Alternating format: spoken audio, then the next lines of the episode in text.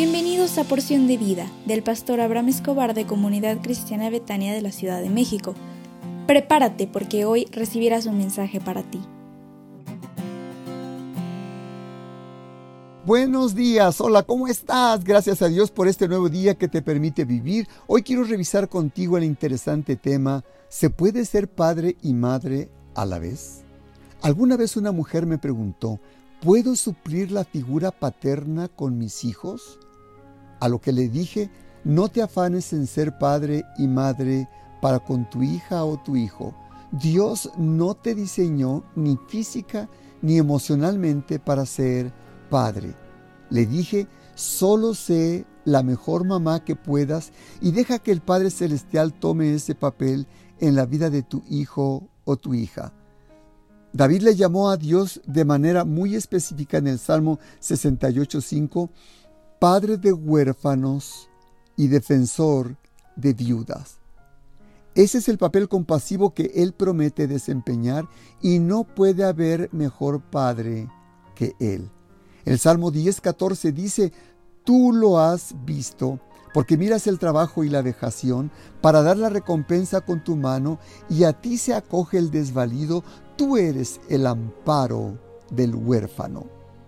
Cuando estés criando a tu hijo o a tu hija, refuerza ante él la imagen de Dios como Padre a través, yo te recomiendo, de cuatro acciones. Uno, enséñale pasajes que hablan de Dios como Padre. Dos, Coméntale de cantos que hablan de Dios como papá. 3. Recuérdale cada vez que tengas oportunidad de lo que hace Dios como papá. Y 4. Ora cada vez que puedas delante de tu hijo o tu hija recordándole lo que Dios es para ustedes como padre. A ti como mamá soltera es importante dos principios que deben estar presentes en tu vida para poder educar y guiar a tus hijos por el, por el camino del bien y verás que nunca tendrás contratiempos.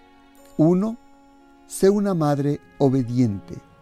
La mujer que obedece a la palabra de Dios tendrá la oportunidad de disfrutar sus frutos. Juan 13, 17 dice, si sabes de estas cosas, bienaventurada serás si las hicieres. Dios dice en su palabra que la obediencia a su palabra traerá éxito, prosperidad, bendición y sabiduría para guiar a tus hijos. Dios le dijo a Josué en Josué 1.8, Nunca se apartará de tu boca este libro de la ley, sino que de día y de noche meditarás en él, para que guardes y hagas conforme a todo lo que en él está escrito, porque entonces harás prosperar tu camino y todo te saldrá bien. 2. Sé agradecida siempre, mamá, especialmente con Dios por sus favores y misericordias pero también con todas las personas que se atrevan a tenderte la mano, especialmente con los familiares cercanos. Haz esto y verás que tú fungirás como mamá y también tendrás una influencia semejante a la de papá. ¿Me permites orar por ti? Padre, te ruego por la persona que escucha este audio para que aprenda a amarte con todo su corazón y reconocerte como el Padre que necesita para vivir con ella misma y en familia, en el nombre del Señor Jesús. Amén.